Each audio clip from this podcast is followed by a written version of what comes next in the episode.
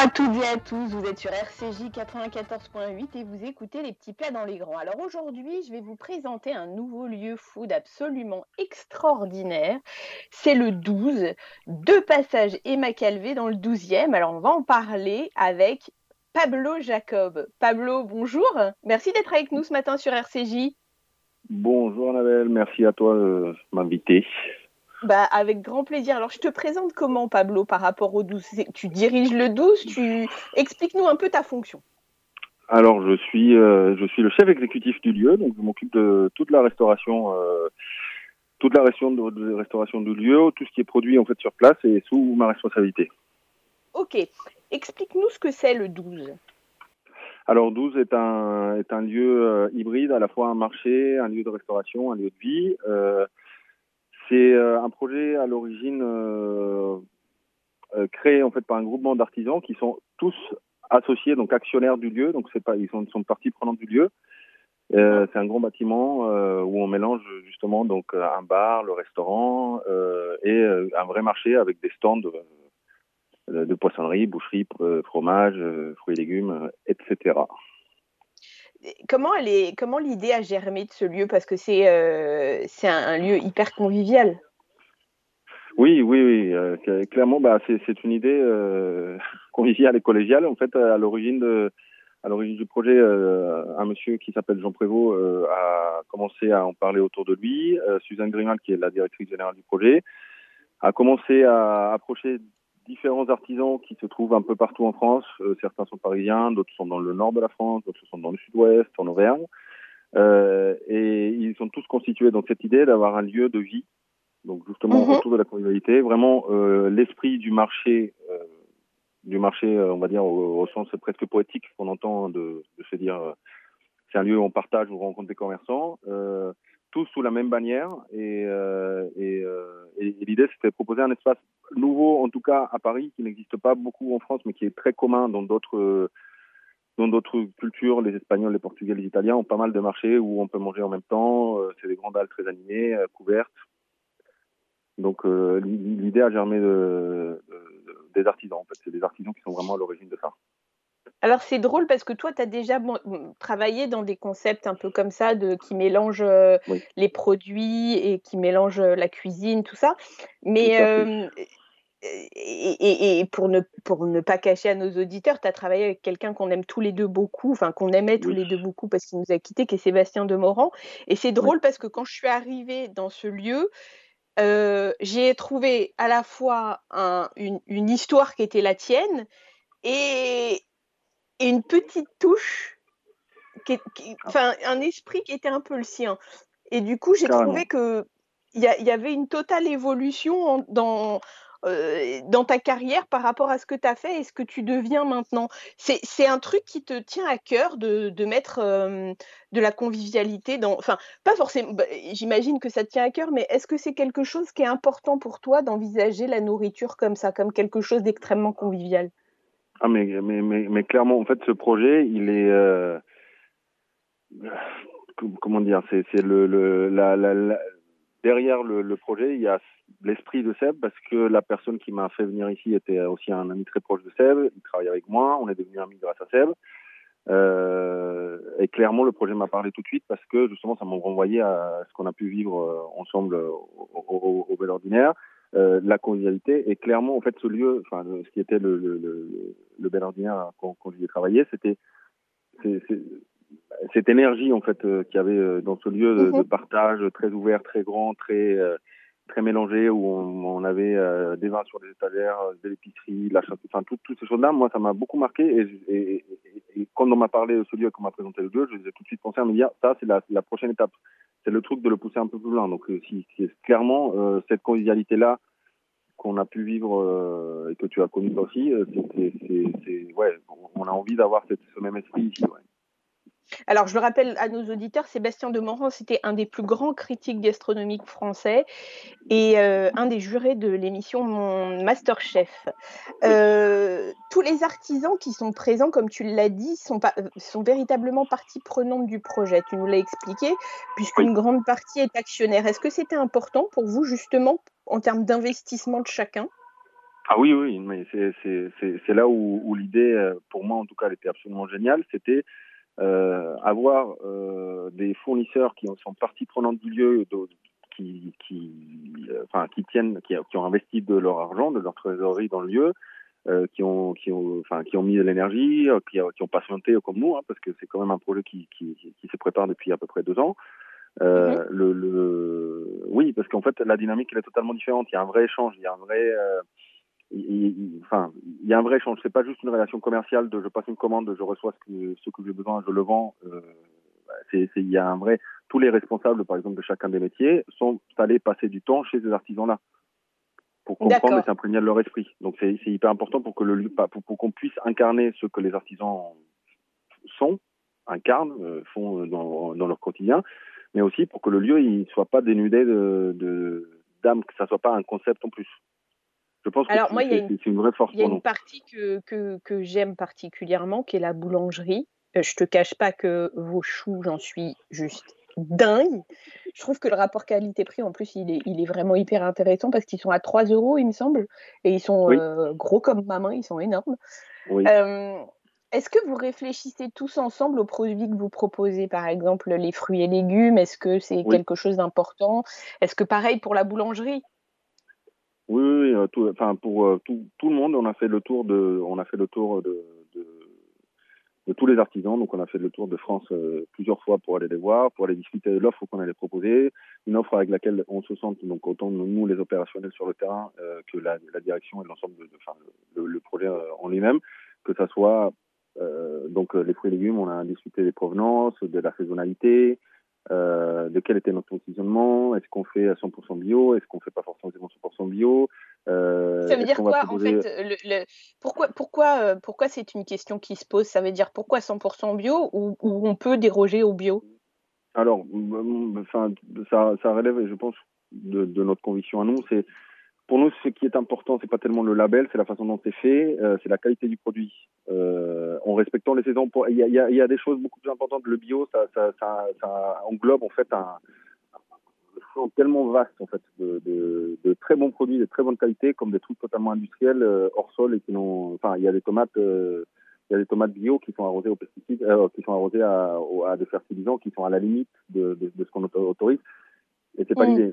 Nous, on avait envie de quelque chose où on est quelque chose à raconter. Si c'est dire un mec qui a, enfin, ou je sais quelqu'un qui produit 25 euh, 000 tonnes de tomates par an, ça, c'est pas très poétique, c'est pas très et qualitativement parlant, ça y est pas forcément. Donc du coup, c'était bon. Est-ce que, mais, mais, parce que c'est les vraies attentes hein, du consommateur. Hein, c'est les gens prennent de plus en plus conscience de ce qu'ils mangent, ils font plus, plus attention. Et le bio, c'est vrai que c'est un indicateur de qualité. Mais nous, on s'est dit, est-ce que ça va être notre indicateur de qualité ou est-ce qu'on le pousse un peu plus loin, on réfléchit le truc un peu plus et que si euh, je dis n'importe quoi, le gars qui fait les citrons, euh, il fait super citrons hyper juteux, euh, magnifiques, mais qui sont pas bio, mais qui sont pas traités à outrance, hein, évidemment. Mhm. Euh, Est-ce qu'on se priverait de, de, ce super produit alors que c'est juste une question de label? Donc le choix qu'on n'a pas fait. Hein. Du coup, on, on, est resté, donc on a plein de produits bio, mais on a plein de produits qui sont pas bio et qui sont tout aussi super et qui sont tout aussi bien faits qu'un produit bio. Il y a quoi d'autre comme questionnement qu'on se pose quand on ouvre un, un lieu comme celui-là? Oh, c'est plein. Hein. Est-ce que ça a marché Est-ce que venir? Euh, non, le prix, c'était un vrai, euh, c'était pareil, c'était une vraie réflexion qu'on a menée euh, longtemps. On voulait, euh, on n'est pas un supermarché, donc on peut pas avoir des prix cassés euh, en permanence. Mais par contre, on a fait un vrai effort et de sourcing et de choix, mais aussi de marge, hein, parce qu'on a du coup sacrifié des, des, points de marge pour nous en tant qu'entreprise, pour avoir une offre cohérente, accessible au plus grand nombre, avec des petits prix, des, des voilà, proposer quelque chose de. notre objectif est vraiment de nous ancrer dans ce quartier, la, caserne de Reuilly qui, qui, nous accueille. Euh, qui est, lui, un. Enfin, il y a des HLM, des immeubles avec des loyers modérés, des immeubles très chics et euh, avec des loyers beaucoup plus importants. Donc, il y a un peu de tout. Et on avait envie de répondre aussi à ça. On n'a pas envie d'être un truc euh, très pointu, très précis, euh, qui coûte très très cher parce que c'est des raretés. On a envie d'être un lieu du quotidien. Et le prix est, est, est une réflexion, une vraie réflexion. Est-ce que, du coup, vous êtes localisé où exactement? Moi, dans, mon, de ce que j'ai vu, on peut dire que vous êtes à presque allez, 300 mètres de la station de métro Fédère-Chaligny. Tout à fait. On est euh, sur la rue de Reuilly, en fait, dans, une, dans un nouveau passage qui a été créé face à un parc. Le passage s'appelle les Macalvés. Euh, le bâtiment fait partie d'un ensemble, d'un éco, écoquartier qui s'appelle la caserne de Reuilly. C'est une ancienne caserne mhm. militaire qui a été rénovée euh, entièrement par la, par la mairie de Paris. Le projet est porté par Paris Habitat, qui est la foncière de, des foncières de la mairie de Paris. Euh, ici, il y a 600 logements locatifs, euh, donc comme je te disais, à tout, enfin plusieurs euh, types de, de locatifs. Euh, on est entre Reuilly d'Hydro, entre le métro Reuilly d'Hydro et le métro Fédère de Chaligny. Génial. Alors, vous, vous, allez avoir une partie restauration euh, qui est fermée pour l'instant.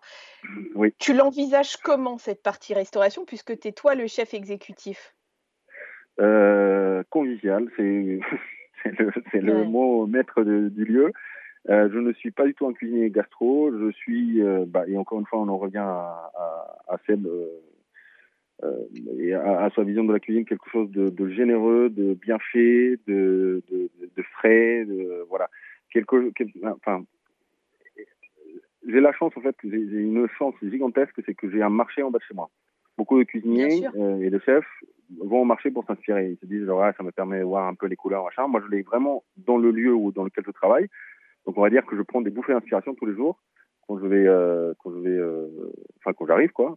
Euh, il va y avoir deux parties, euh, deux, deux, offres différentes. Il y a une partie donc qui est, qui est vraiment face au marché, donc c'est une, vraie, une vraie restauration du marché, quelque chose de simple, euh, pas cher, euh, accessible, qui va euh, être très axé sur chacun des métiers. Donc par exemple, la poissonnerie va proposer des ceviches, des tartares de poisson. Le, on aura une planche de fromage, une planche de charcuterie, un tartare ou, ou, un plat de la rôtissoire euh, pour la boucherie, euh, une soupe du Alors, jour. je précise à nos auditeurs que la boucherie, elle n'est pas cachère, comme ça ils savent. Oui, la boucherie n'est pas cachère, non. C'est un éleveur dans le Perche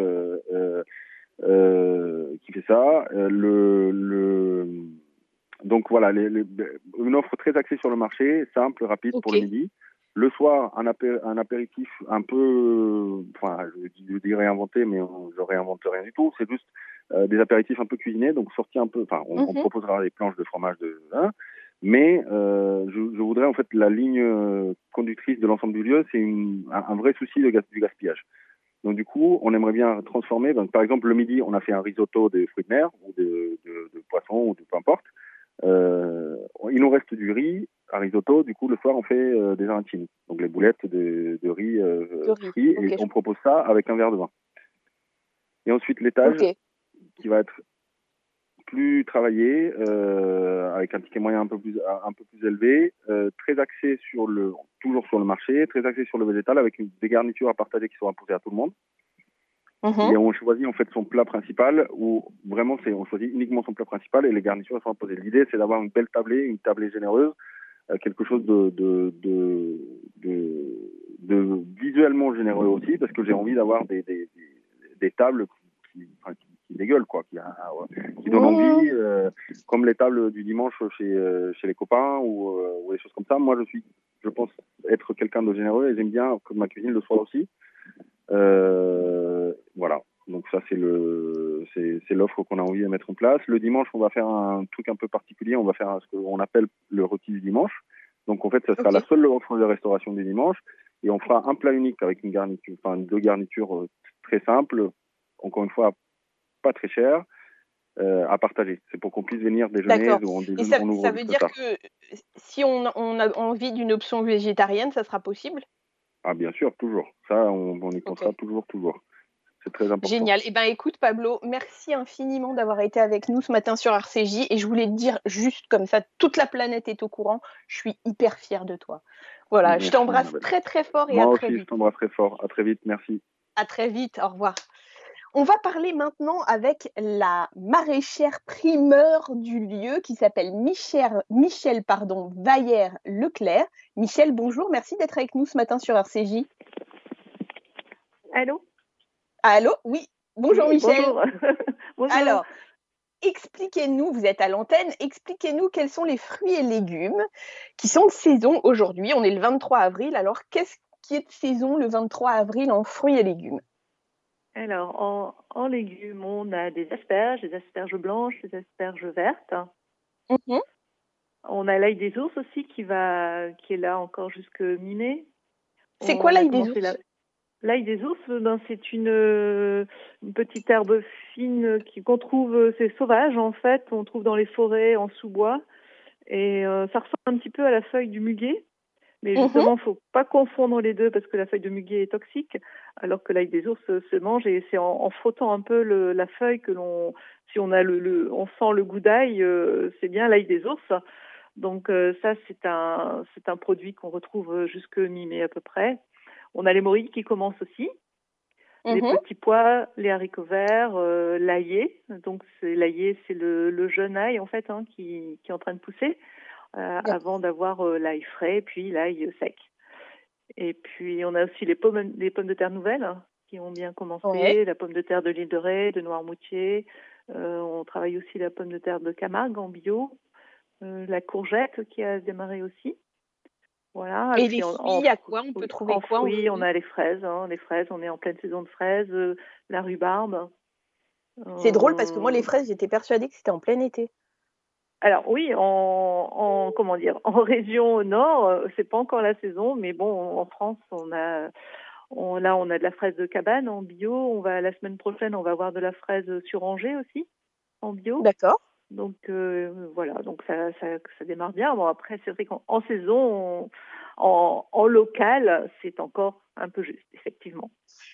Alors, d'où viennent les, les, fruits et les légumes qu'on peut acheter au 12 alors, en 12, on, donc on propose une gamme de fruits et légumes euh, de saison, de bio raisonnés, qui viennent pour la plupart, hein, pas, pour tous, mais pour la plupart directement des producteurs euh, proches de Paris, donc euh, dans le 78, ou alors nous on est de, de Lille, donc on a aussi nos producteurs dans le Nord, et donc après on a des producteurs en France. On a aussi un tout petit peu de, de produits qui viennent d'étrangers, comme on a des ananas bio du Togo qui mais on travaille avec des petits producteurs, donc euh, c'est un ananas qui est très sucré. Bon, c'est pas c'est pas du, du local, mais bon, on peut aussi euh, manger. Mais ça n'empêche que vous connaissez le monsieur qui l'a produit. Vous savez d'où il vient. Voilà, c'est ça, c'est ça. Ok. Voilà. C'est quoi, Michel, votre saison préférée Comment? Pardon, c'est ah, quoi, Michel, votre saison préférée en termes de fruits et légumes? Euh, donc euh, bah, l'été, nous on a besoin de soleil, donc on a on aime bien les fruits, mais donc c'est pas forcément c'est pas des fruits de l'île, mais on a euh, des les, tous les fruits à noyaux, les pêches, nectarines, euh, abricots, cerises, prunes.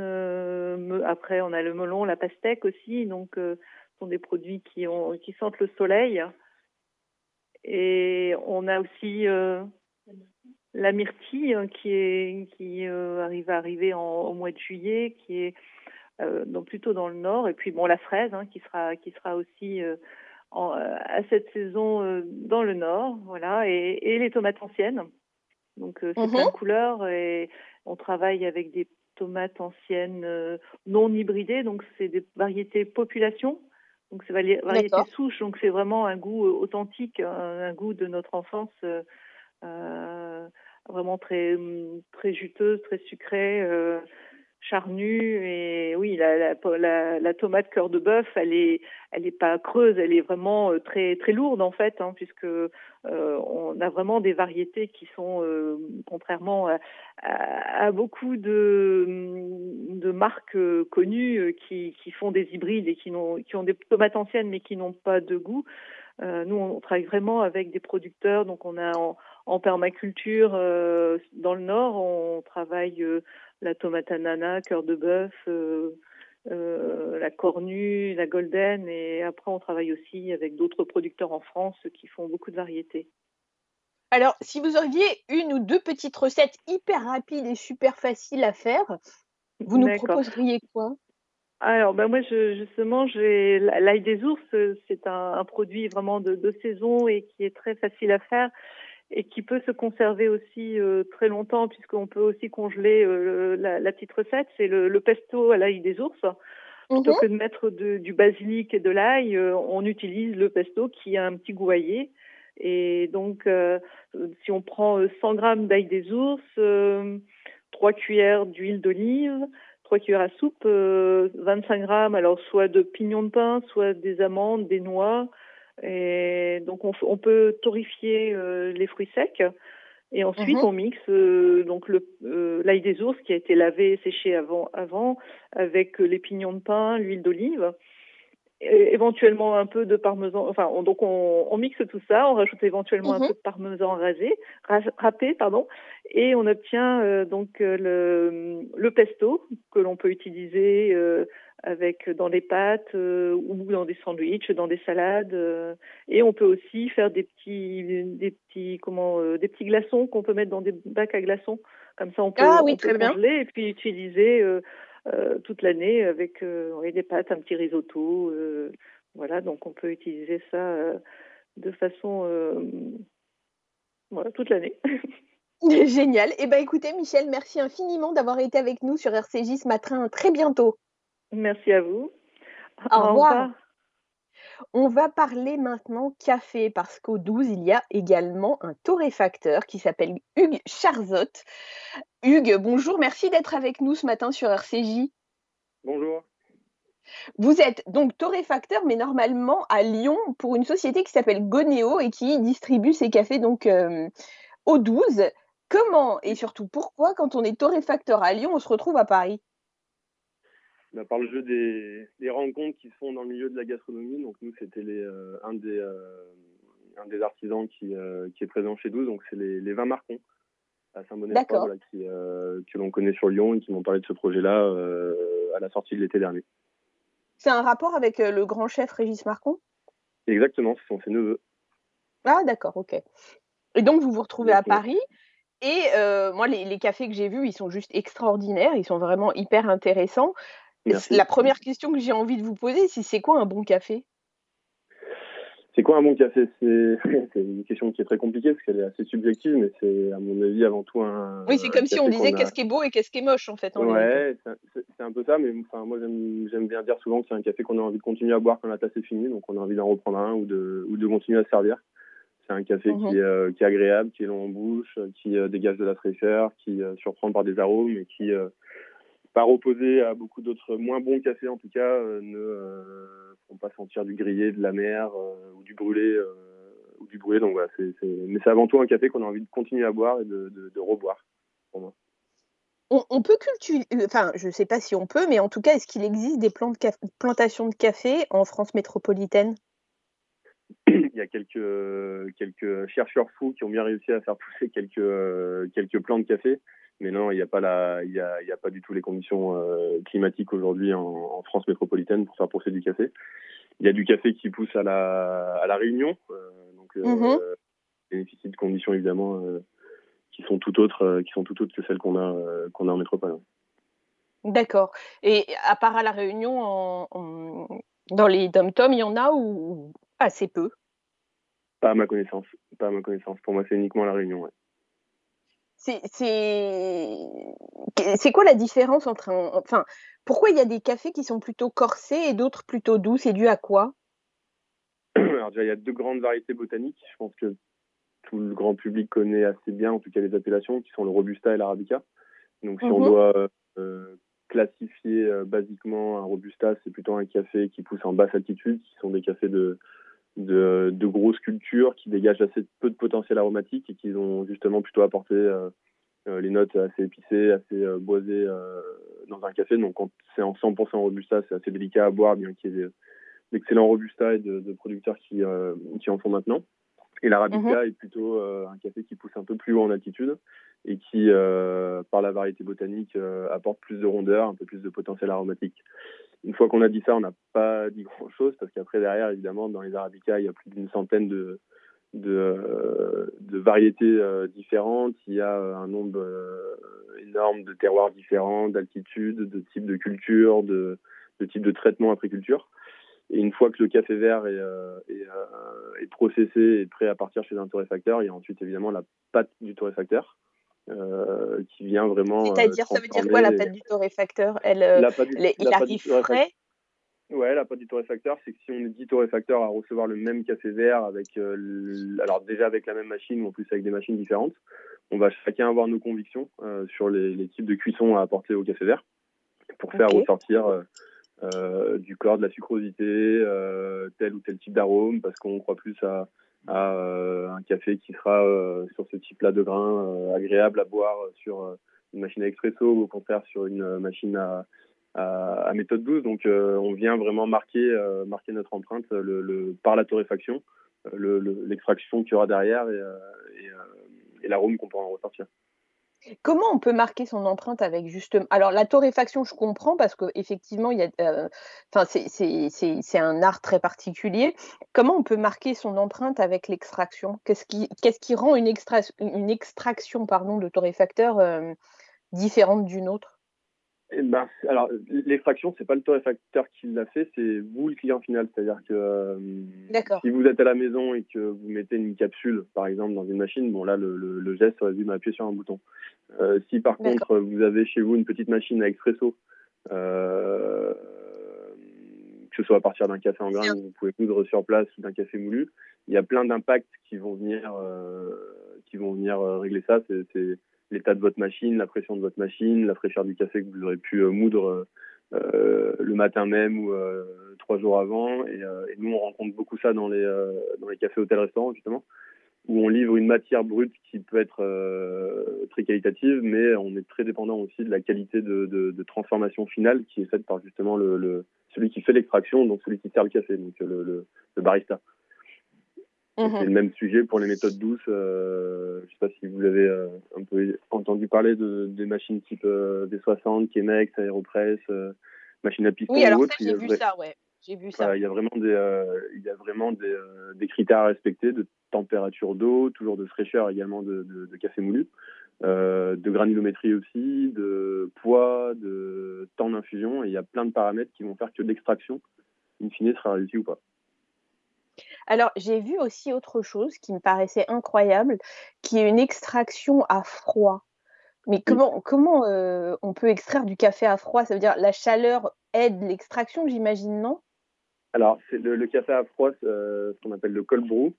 Il y a, il y a, mmh. il y a plusieurs solutions. Hein, effectivement, mais par contre, c'est tout à fait possible. On peut extraire un café à froid, mais ça ne, ça ne se fera pas en 30 secondes comme un expresso.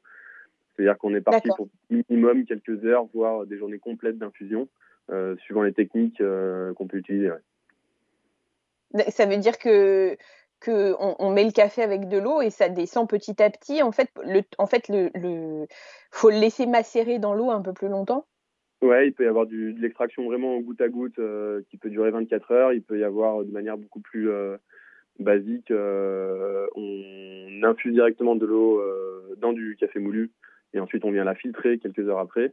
On peut faire ça à température ambiante ou au frigo. Enfin, nous-mêmes, on est en train de travailler le sujet depuis quelques quelques mois chez nous pour essayer de sortir euh, un code brou prêt à boire qui soit euh, qui soit euh, bon, agréable et surtout qui se conserve bien dans le temps. Donc, on expérimente même pas mal de pas mal de techniques, mais c'est assez complexe pour pour sortir quelque chose de, bien. Bah écoutez, vous savez quoi? Réfléchissez sur le sujet et on s'en reparle dans quelques semaines ou quelques mois.